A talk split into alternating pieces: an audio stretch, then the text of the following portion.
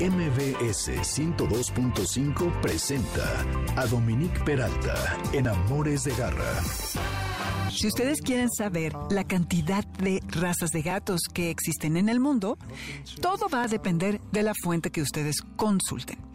La Enciclopedia Británica, que es a la que mucha gente va para referencias porque es una fuente muy confiable, dice que hay 15 razas, mientras que la Asociación Internacional Felina, que es el registro genético más grande del mundo de gatos con pedigrí, reconoce a 73 distintos tipos de razas. Otras asociaciones hacen una media con esta cantidad y pues como todo con los gatos, no sabemos con precisión qué es lo que pasa con ellos y resulta que esto es un misterio. Pero el día de hoy vamos a hablar acerca de una de las más bonitas, según yo no conozco a todas, ¿eh? pero es muy hermoso este gato. Según el libro Guinness de Records, es eh, uno de los gatos más largos del mundo y se trata del Maine Coon. Y para seguir en el tema de los gatos, nos vamos a ir a la sección de literatura, en donde se hablará de la escritora inglesa Doris Lessing, que es premio Nobel quien tenía por el entorno en el que ella creció una fascinación por los felinos. Y vamos a entender qué parte de su obra es la que incluye eh, partes en las que habla acerca de los gatos. Todo esto hoy en Amores de Garra. Bienvenidos al 102.5 FM. Esperamos que sus traslados, ya sea al Corona Capital o a la salida al puente, si lo andan haciendo un poquito tarde, esté fluyendo como debe de ser.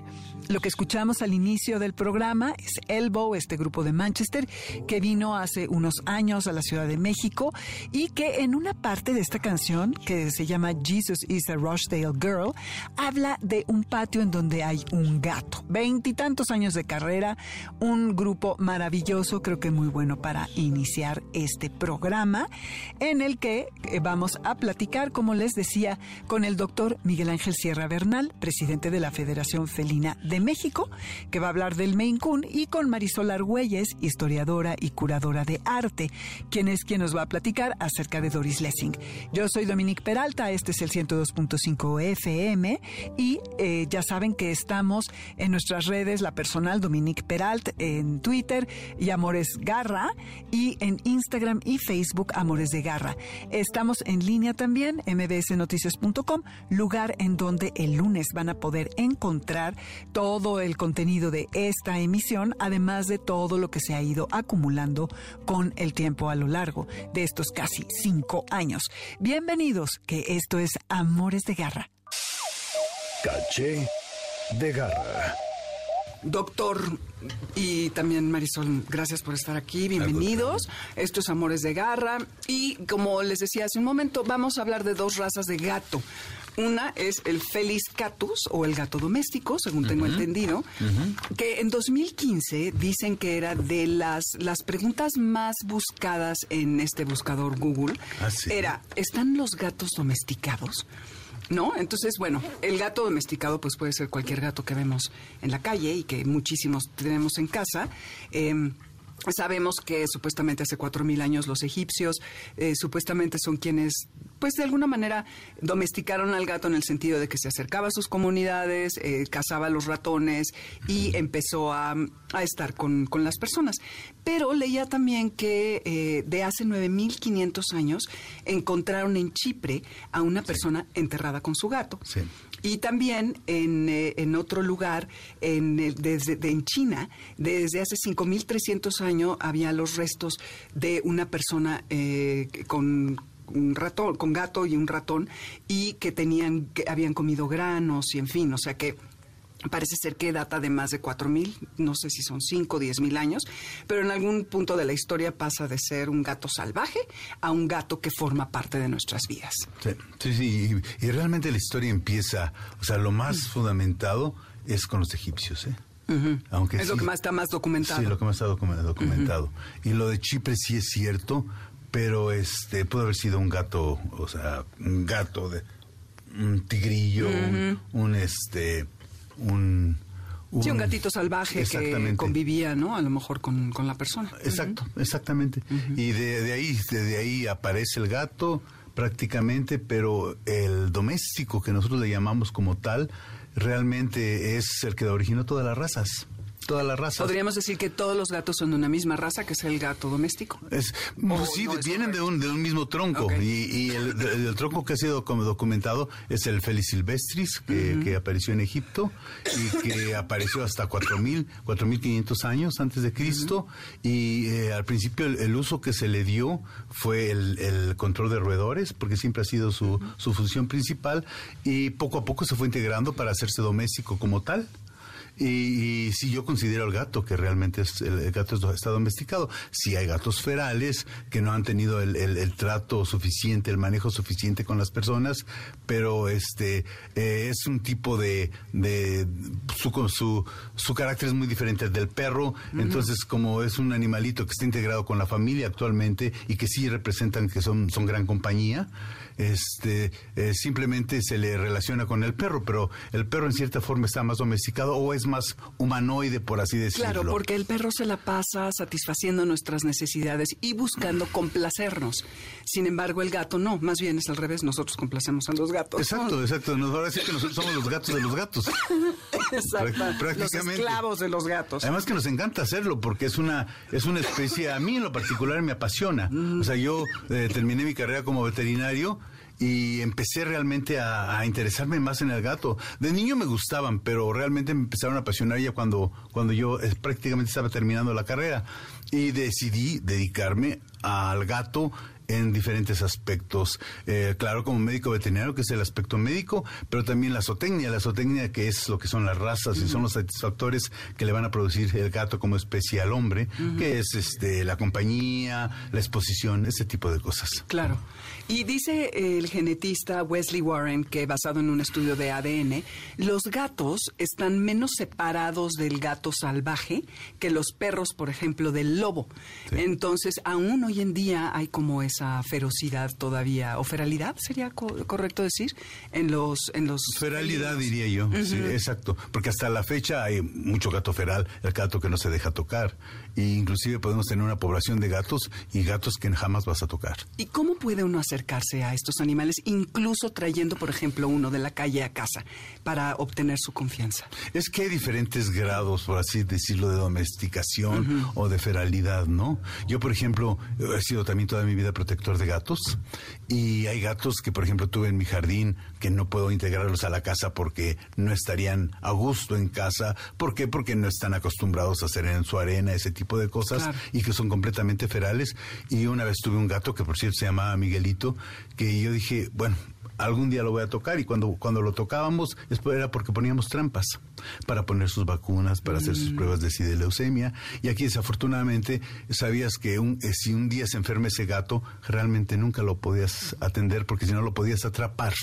Entonces, este... Eh, a lo mejor había que sedarlo o algo por el estilo. Sí, la cosa es que cayera. Agárralo, ¿verdad? Sí, la cosa es que cayera, porque es curioso, cuando caen en trampa, puede ser que no caigan una segunda vez en trampa o una tercera vez en trampa, entonces tienes que utilizar otros medios. Son muy listos. Sí, son muy listos. Los ojos de los gatos son particularmente sensibles porque reflejan la luz y ven muy bien y por eso pueden cazar muy bien de noche. Bueno, eh, el gato lo que tiene no solamente sus ojos como, como, como instrumento para la cacería, sino prácticamente todo el gato es un, es un conjunto.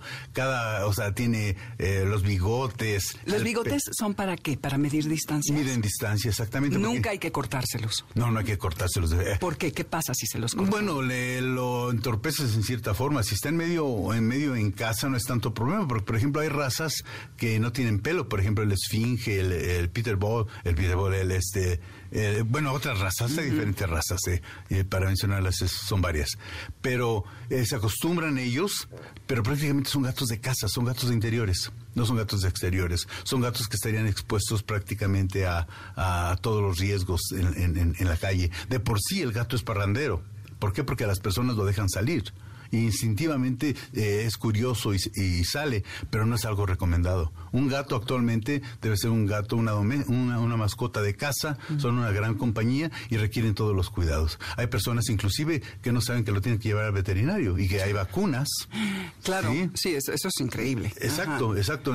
Inclusive hay personas que les abren la puerta y qué pasa con un gato que está saliendo, está expuesto a todos los riesgos. al SIDA felino, a muchas otras cosas. Veneno, atropellamiento, maltrato, que todavía se da muchísimo el maltrato y que es algo muy injusto.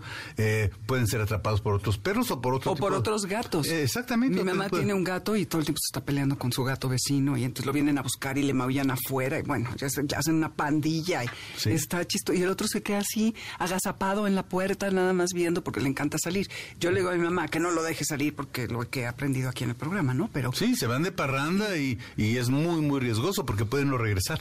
Exactamente. Sí, entonces lo, lo más, lo mejor es tenerlos en casa definitivamente, y darle todos los satisfactores posibles. Y ahora, los gatos son carnívoros. Ajá.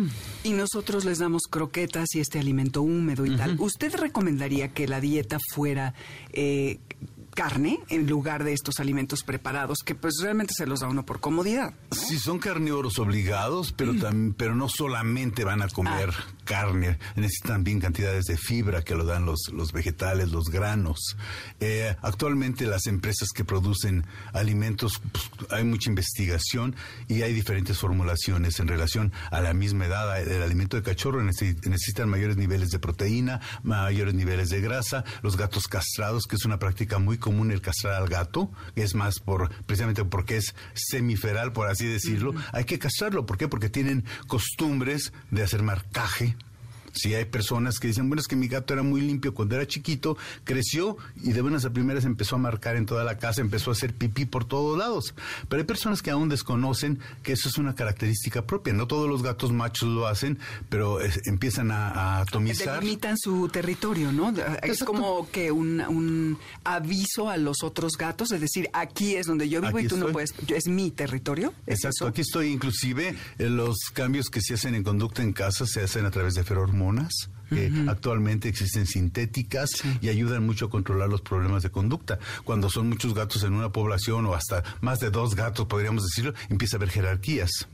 Y hay gatos que se llevan muy bien y hay gatos que marcan y que, que delimitan su territorio. De tal manera que la integración del gato en casa, en condiciones domésticas, lo mejor es castrarlo no es como el perro. Claro, en el perro también se recomienda, mm. pero en el gato se castra y ¿qué pasa con esto? Que su metabolismo cambia y empiezan a, este, a engordar. claro. Y de ahí vienen muchos problemas de salud, porque un gato gordito va a tener problemas de, de, presión y ese tipo de a la dieta unado con con aumento de presión se va a dañar al riñón y la insuficiencia renal crónica es la principal enfermedad, la principal causa de muerte en gatos mayores. Así es, por falta de consumo de agua, ¿no? Exacto. Que por eso y por niveles altos de proteína. Las fuentes estas con el agua que circula son buenas para motivarlos a que tomen agua. Sí, exacto. Y, aquí eh, en relación al estado fisiológico también se hacen los alimentos y eso lo saben las empresas.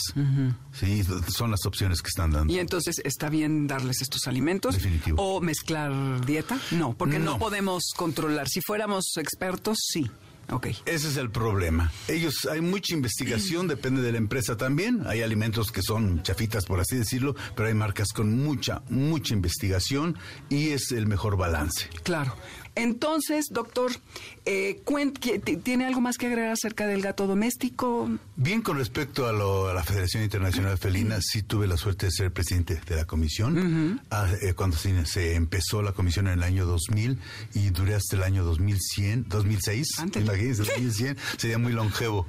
Pero esto me dio gusto porque eh, eso, eso implica que la crianza actual de los gatos, porque es una federación que establece las reglas de crianza, que actualmente deben ser bien estrictas precisamente para evitar sobrepoblación y tener animalitos bien deseados y luchar por la salud de los gatos. Esa fue la primera vez que se establece una, una, comisión de salud. Tuve la suerte de ser el presidente, nos costó mucho trabajo eh, de empezar a reglamentar con respecto a la salud y la cual está basada en la reglamentación europea y lo cual es muy bueno porque esto habla de las reglas eh, para criar bien. Responsablemente. Exactamente, de forma responsable y evitar las enfermedades hereditarias. Eh, duré yo hasta el año 2006 porque después me enfermé, ya no, ya no candidateé porque ahora sí que esto es por votación en los diferentes países, pero sí fue un trabajo fuerte, pero con mucho con mucha satisfacción. Éxito, sí, ya vinieron algunos miembros de la federación aquí a hablarnos de algunas de las razas. Y ahora el Maine Coon, imagínense ustedes, un gato de 1,20. Lo pueden ver, eh, vamos a poner un video.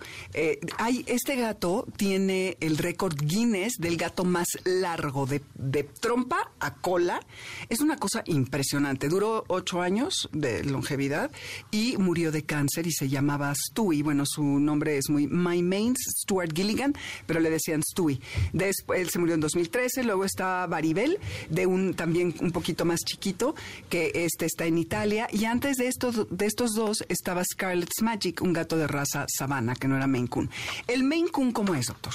El Maine Coon es un gato que, bueno, hay, hay teorías sobre su origen y además muy interesante, porque ese gato Maine es el estado de Maine en los Estados Unidos y Coon que significa mapache. Entonces se decía... Por la cola, ¿no? Ah, por la cola, que, era, que es anillada. La cola que, bueno, hay muchos colores, pero eh, los colores que había o prevalecían más en esa época eran con color anillada, en negro y en café.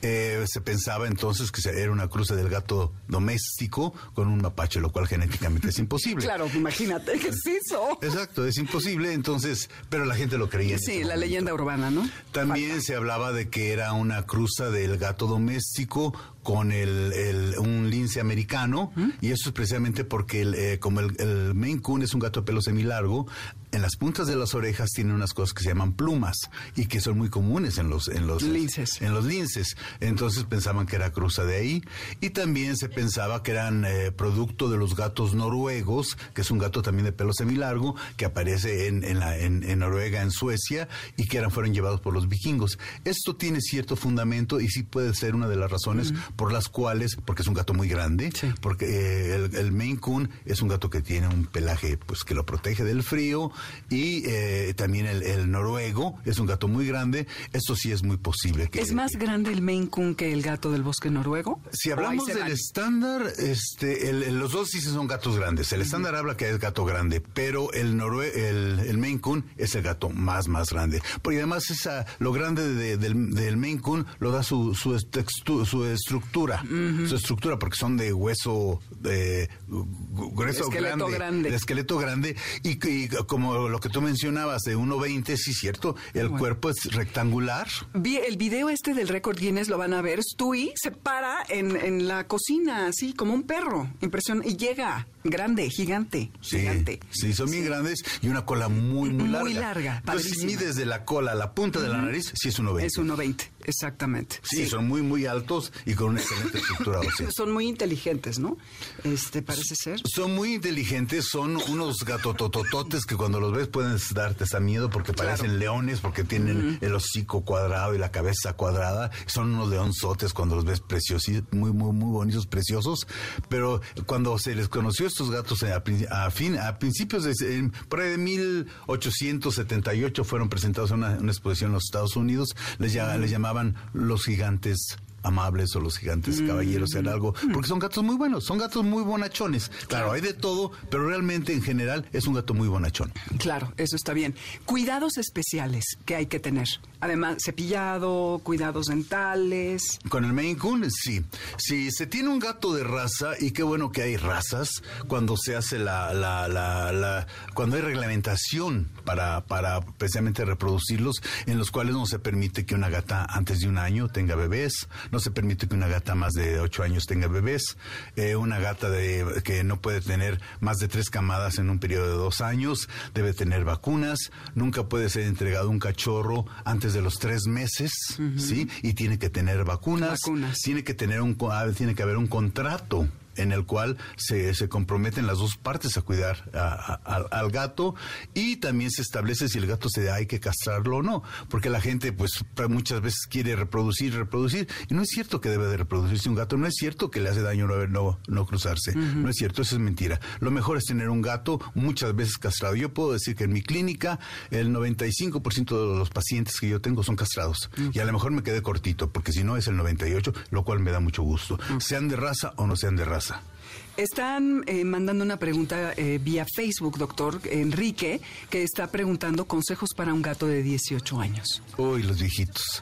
Los viejitos, lo primero que hay que estar checando cómo está funcionando su riñón. Eso lo va a establecer el médico veterinario a través de ciertos análisis porque es la principal causa de, gatos ancianitos. Son viejitos que hay que estar por lo menos checando cada seis meses, darles la dieta adecuada. Em, eh, una de las cosas, enfermedades que también mucho un gato viejito son eh, problemas articulares y el propietario se da cuenta porque la primera relación que, que, dice es que mi gato ya no sube a los lugares donde antes subía y lógicamente porque les duelen las articulaciones. Claro. ¿sí? También otra enfermedad que es muy común en gatos y de los gatos que van a los consultorios veterinarios es la obesidad.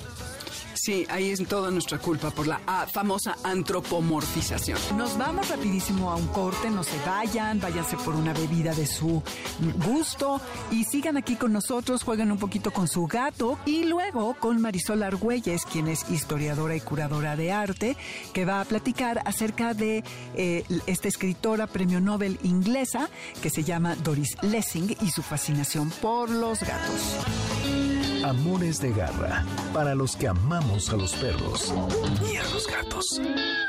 En un momento regresamos. Continuamos en Amores de garra con Dominique Peralta. Fue Squeeze y la canción Cool for Cats. Se refiere al primer programa de música que hubo en Inglaterra que duró del 50, 1956 a 1961. Esta es una banda de los 70 del New Wave que fueron bastante famosos y que en realidad no están hablando de un gato, vaya, un animal, sino de este adjetivo que se utiliza para hablar acerca de los músicos que son muy chidos, eh, que se les dice Cool Cats. Así que de eso trata esta canción y pues de eso trata y por eso hace alusión a los gatos, que es el tema del que estamos hablando. Estamos en Dominique Peralti, Amores Garra en Twitter, en Amores de Garra en Instagram y Facebook. Ya saben que el lunes en mbsnoticias.com en la semana van a poder encontrar el podcast. Nota de Garra. Esta semana se le hizo un homenaje a Frida la perra rescatista. El homenaje se llevó a cabo en la Secretaría de Marina. Frida, la famosa labradora color miel, fue galardonada entre los ladridos de otros perros rescatistas, perros invitados, la liberación de globos blancos y rosas blancas que se pusieron en la base de su estatua. Todo en agradecimiento a su trabajo, gracias al cual se encontraron 55 personas, 12 con vida y 43 cuerpos recuperados. También se honró a su exmanejador, el segundo maestre retirado, Israel Arauz Salinas, quien dio un mensaje en el que dijo que a un año de su partida seguían más unidos que nunca.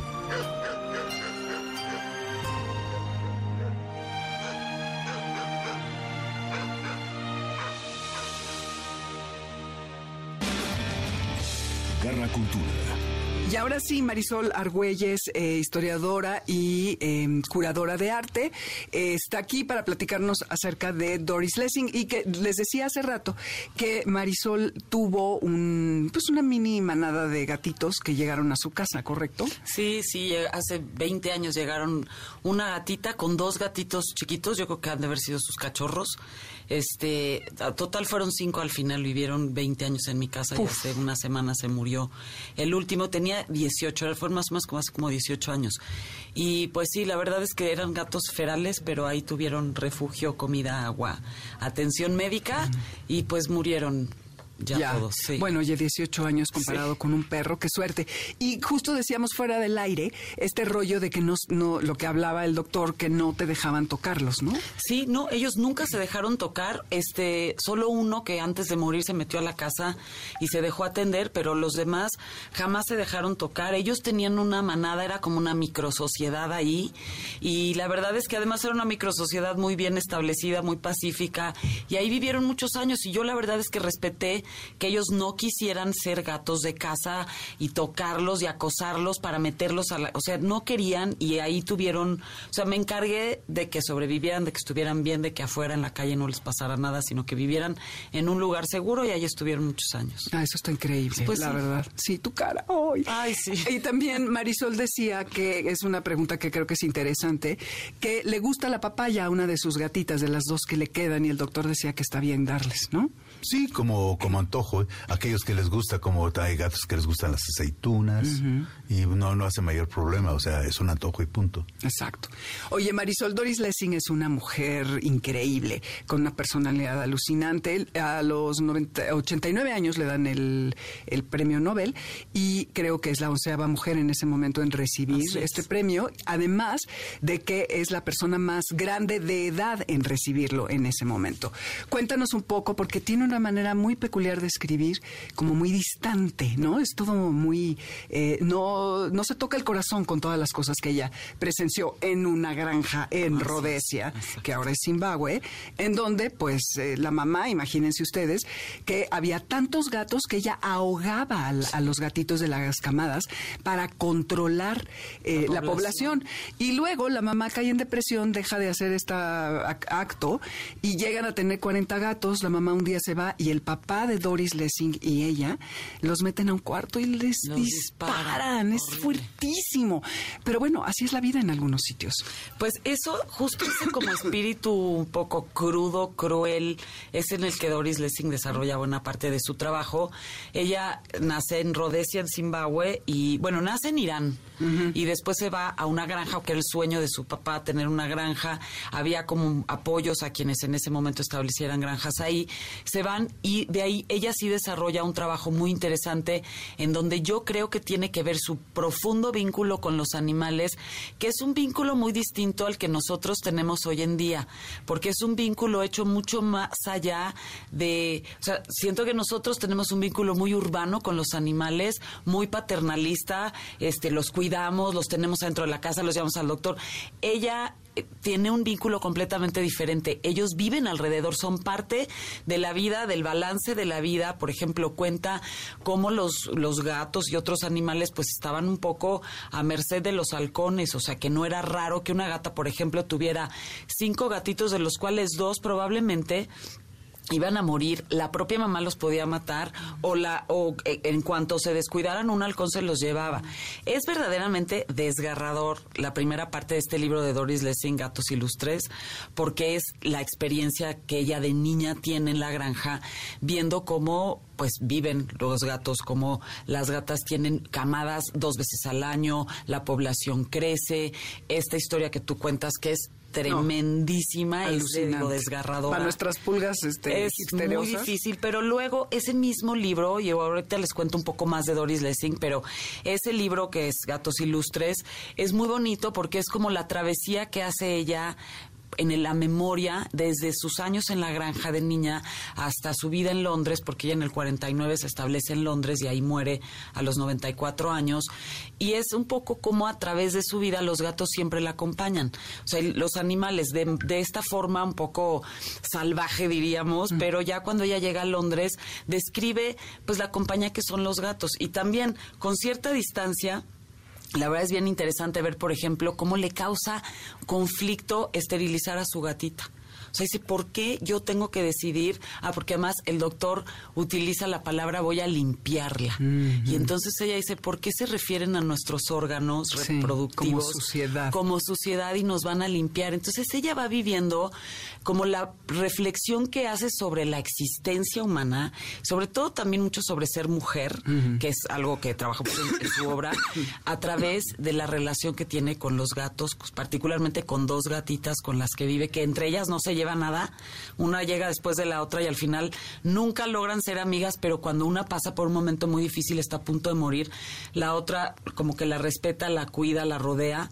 Y, y así vive ella como describe en ese libro, pues cómo nosotros mismos vamos existiendo a la par con los animales y a la par con los gatos, pero sí siento que algo que hace ella como escritora es como en los ojos de Loris Lessing los gatos se convierten en un ser maravilloso, que pasa por toda la, la, tragedia que podemos pasar los seres humanos, que viven momentos, que por ejemplo quieren este ser coquetas, decía, esta gata se sentía que ella era hermosa y quería que nosotros la acariciáramos por eso y venía a presumirnos quién es ella.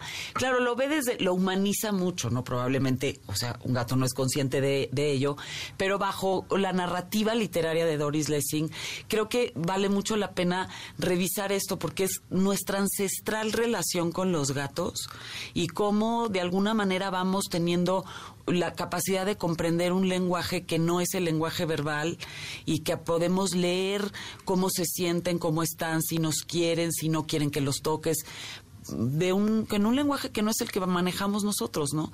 Entonces es muy yo creo que e, ella hizo esta enorme contribución escribiendo tanto sobre los gatos. Claro, y sobre todo ese espíritu tan, tan neto, ¿no? Que sin filtros, de que si no tienen ganas, no tienen ganas, te ven y te hacen sentir de alguna manera que tú, a ellos es a los que se les ocurre que, que, quieren ir contigo, no es que tú les llames, ¿no? Entonces sí, ese es... Sí, es muy, es muy interesante. Ya, por ejemplo, cuentan que es buenísima la anécdota hoy y los videos que están por ahí para que los, los pueden ver en YouTube, cuando a ella le anuncian el premio Nobel de Literatura, que va bajando de un taxi con mm. su hijo y entonces le dice dicen, ya supo la noticia, no, no sé cuál es, pues que se ganó el premio Nobel. Ah, Dios, qué horror. Porque entonces dice que desde ese momento dejó de poder escribir, dejó de poder hacer todo lo que hacía porque se la pasaba atendiendo este a cenas, compromisos, entrevistas, etcétera, y que lo que más le angustiaba era que su gato que se llamaba El Magnífico mm. estaba muy molesto por la cantidad de visitas que recibía, que todo el día sonaba el teléfono en su casa, que él no estaba acostumbrado a eso. Entonces, que por favor dejaran de hablarle a su casa porque su gato estaba muy molesto. Claro, o sea, está increíble que el gato decidiera, bueno, que fuera el que pusiera la pauta. Así es. Y bueno, en, en, en, general, no nada más se conoce, por supuesto, Doris Lessing por su relación con los gatos. Lo que pasa es que es muy notable como ella se hace acompañar y se hace. Pero, eh, bueno, ella por ejemplo, es una de las, yo diría, como las campeonas de la literatura eh, que catapultó mucho el feminismo, solo que también muy criticada por el propio movimiento feminista también, que decían que, que los escritores tienen que llamarle al pan pan y al vino de mil maneras, y ella nunca lo hizo así, que llamaba al pan pan y al vino vino, y en ese sentido, y habló, por ejemplo, pues de la condición de ser mujer, desde lugares, yo creo, muy honestos, o sea, cuál es la experiencia de ser mujer, y en su gran obra El cuaderno dorado, en donde ella habla, son, es la historia de dos mujeres, pero pues habla sobre la decepción, son mujeres, habla también, este libro lo escribió en el 62 y habla sobre muchas de las conquistas que hoy ya han sido logradas medianamente, pero creo que sí, es decir, la independencia económica de muchas mujeres, el derecho al divorcio unilateral, una serie de cosas que en los años 60 en una sociedad tan conservadora era impensable. Y al final estas dos mujeres que sí adquieren una independencia que en ese momento era poco común, las dos afiliadas al Partido Comunista como ella fue Doris Lessing, este que pues, después se voltea, ¿no? después sí, porque ella critica mucho las derivas del comunismo, sobre todo la figura de Stalin pero eh, estas dos mujeres tan independientes, tan genuinas, tan, digamos, este, empoderadas, por usar una palabra de moda, este, al final ellas terminan siendo como estar atadas a sentimientos o a sensaciones. Eh, pues que no, por ejemplo, a la, a la sensación de que los hijos se independizan y ellas se sienten abandonadas. Entonces, al final dicen, ¿cómo, cómo plasma ella esto en una novela? Mm, la verdad es que dice poco de una mujer independiente que cuando sus hijos se vayan ella sufra, pero lo que, hay, lo que hace ella es decir, la experiencia de ser mujer es profunda y se compone de muchas cosas y claro que hay conquistas en nuestra vida profesional, en nuestra vida este, amorosa, que, que tiene que ver con la independencia, pero eso no quiere decir que no estés vinculada pues a lo que implica todo ello. Entonces, como ella no omite esas partes, pues sí fue pues muy criticada. Criticada. Así es. Sí, eso, yo creo que uno de los personajes que vale la pena recuperar, vaya, no es porque esté olvidada, me sorprende que te hayan dicho que no está de el moda. favor, no está de moda, le digo, oiga, pero bueno, es un clásico, ganó el premio Nobel, yo creo que cualquier librería que se precie de ser una gran librería, aquí solo venden libros en inglés, no voy a volconearlos, eh, debería de tener cuando menos el, Golden Notebook, ¿no? El cuaderno dorado, el del gatito. No, bueno, sí, es que el señor, el dueño dice que hay que tener los que están de moda Yo no, bueno, pues ya me voy a tener que ir a Amazon, ¿verdad? No, no, no, mira, está tremendo. quien- yo creo que quien no la ha leído, qué padre porque tiene la oportunidad de, Mm, de descubrir ese personaje tan impresionante que es capaz de llegar a las profundidades de la experiencia de vida, o sea, cómo, de cómo la toma conciencia que estamos vivos y todo lo que implica sin estereotipos. Mm, es verdaderamente una manera de describir algo que yo creo que solo un escritor como Doris Lessing puede hacer. Es increíble. Y comprender también que ella, eh, además de que era un personaje poco social, no le gustaba que la entrevistaran, no le, pues sí se ganó también un poco la crítica, porque además carga con un estigma muy grande. Ella se, se casa muy joven y cuando eh, tiene dos hijos de su primer matrimonio y un día no puede más y se va. Y deja a los hijos Con con, el esposo, con el papá. Y ella dice después, mis hijos fueron muy generosos porque nunca eh, me lo recriminaron, pero era eso o morir. O sea, yo no podía estar ahí. Y ese estigma, justamente hablando del feminismo, de cómo de repente nos acercamos a la experiencia de la maternidad desde nuestra lectura contemporánea, pues yo creo que sigue cargada también de una serie de pues de valores que a lo mejor se le imponen a las mujeres y no pues comprender que una mujer efectivamente en plena maternidad puede no poder más y tener que tener una paternidad compartida que en ese momento no había No había. de Sí, no, ninguna claro y ella no. cargó con ese estigma toda su vida. Entonces tiene es un personaje muy complejo, la verdad. Yo creo que lo que vale la tiene un libro que se llama El quinto hijo en donde habla de una pareja que se conoce en una fiesta, se súper enamoran, todo es perfecto, coinciden intelectualmente, eh, todo es increíble. Tienen cuatro hijos, su vida es lo máximo y de repente tienen un quinto hijo. Y ese quinto hijo trastoca profundamente sus valores, su relación, su vida de familia y eso, aquello, bueno, vuelve a preguntarse cuál es verdaderamente el sentido de la familia, de vivir juntos, de tener hijos, etcétera. Es muy interesante y es muy desgarrador también. Es de- verdaderamente, hay que, creo que escribió cerca de 60 libros, más o menos, además de que hizo teatro, ensayos, una cantidad enorme de cosas y de, de- de contribuciones literarias. Y creo que quien no lo ha hecho, quien no lo ha leído, pues bueno, tiene por supuesto el libro abierto. Hoy el cuaderno dorado empieza. Ese sería el que recomiendas. Ese yo creo que es el, su libro más importante, pero tiene también una serie de memorias, la, por ejemplo, La buena terrorista, que es un libro muy bonito también, otro que se llama la- eh, Canta la hierba, sobre su experiencia en la granja de niña en Zimbabue, este y otro que se, eh, me parece que se llama Un paseo por la oscuridad en donde ella habla también pues de esta parte de la- el sentimiento de la depresión, de la decepción, de vivir un poco en la oscuridad de uno mismo, porque es- dice que carga y que todos cargamos con una especie de oscuridad. Entonces es un viaje por muchos lugares, este también un, un viaje por lo político también. Ella fue una mujer muy crítica sobre el colonialismo que había visto allá en África. Este, entonces, bueno, pues es un personaje inmenso, enorme. Y me da mucho gusto que me hayas invitado para platicar de ella, porque sí, la relación que ella tuvo con los gatos, y sobre todo este texto de los 80 que se llama Gatos Ilustres, pues recupera, o sea, es un tema poco convencional en su literatura, pero desde ahí vuelve a criticar lo político, vuelve a hablar de nuestras sensaciones, de nuestra vida por ejemplo, como en en la maternidad, de nuestras relaciones sociales y todo a través de los gatos que ella ve pasar por su casa, llegar a su departamento, unos se quedaban a vivir ahí, un tal Mefistófeles que embaraza a su gata, luego Mefistófeles se va, y un poco también cómo convivimos con, pues con estas, como con este mundo que puede ser un poco salvaje y que nosotros constantemente tratamos de humanizar, Domesticar, de ¿no? domesticar, de tener, de imponerles nuestras reglas. Entonces es muy padre ir como transitando por el, por el mundo de Doris Lessing y los gatos, porque es como entrar a este mundo callado, en donde no se habla verbalmente, pero se dicen muchas cosas, en donde hay unas normas, es un mundo que sigue otras normas, otro estado de ánimo, otra atmósfera, y de verdad que sí vale la pena leer este, este texto. Sí, hay que buscarlo. Y bueno, en Twitter hace rato subimos esta, esta cita que dice así, de Doris Lessing. Un gato es un auténtico lujo. Lo ves caminar por tu habitación y en su andar solitario descubres un leopardo, incluso una pantera. La chispa amarilla de sus ojos te recuerda todo el exotismo escondido en el amigo que tienes al lado. En ese animalito que maulla de placer cuando lo acaricias. Sí. ¿No? Entonces Sí. está como las dos partes. A mí lo que me gusta es que no es, no se encargó únicamente de romantizar a los gatos. Exacto.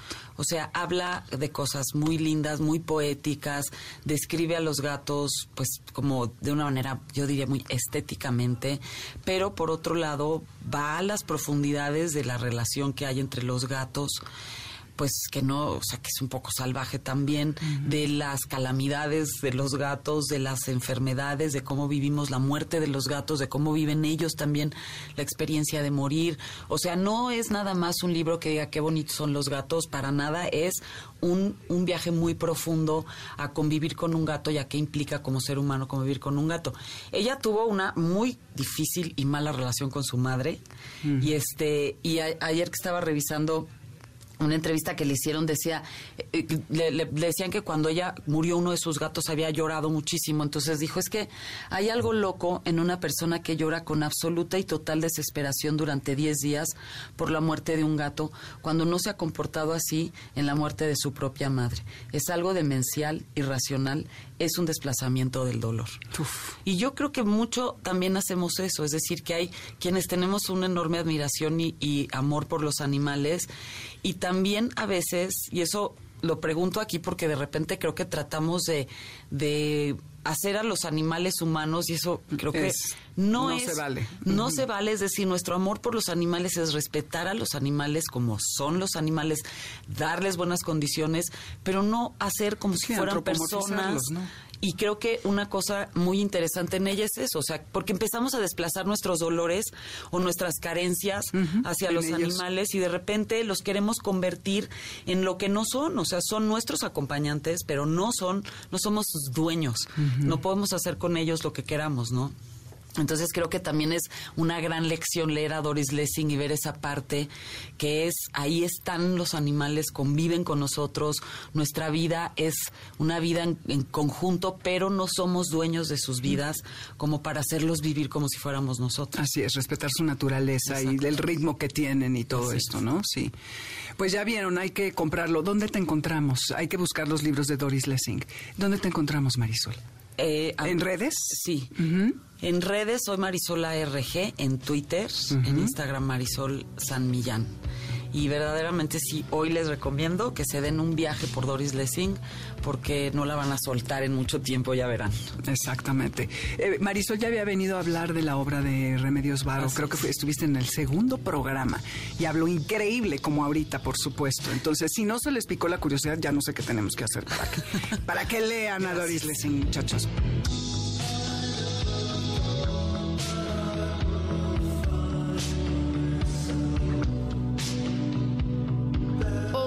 Que hayan encontrado esta información útil. Les mandamos un saludo hasta donde quiera que estén. Y esto con lo que estamos despidiendo es All Cats Are Grey de, por supuesto, la famosísima banda The Cure. Gracias a la manada de este programa, Alberto Aldama, Felipe Rico, Karen Pérez, Moisés Salcedo y Adriana Pineda. Y por supuesto, Víctor Luna en los controles por hacer este programa posible. Nos escuchamos el martes con Jesse. El viernes habrá repetición de esta emisión. Y por supuesto que el próximo sábado, de 2 a 3 de la tarde, disfruten su puente, eh, jueguen mucho con gatos. Y a continuación, no se vayan porque sigue Carlos Carranza con sus líneas sonoras. Yo soy Dominique Peralta y nos escuchamos próximamente. MBS 102.5 presentó Amores de Garra con Dominique Peralta. Te esperamos el siguiente sábado a las 2 de la tarde por MBS 102.5.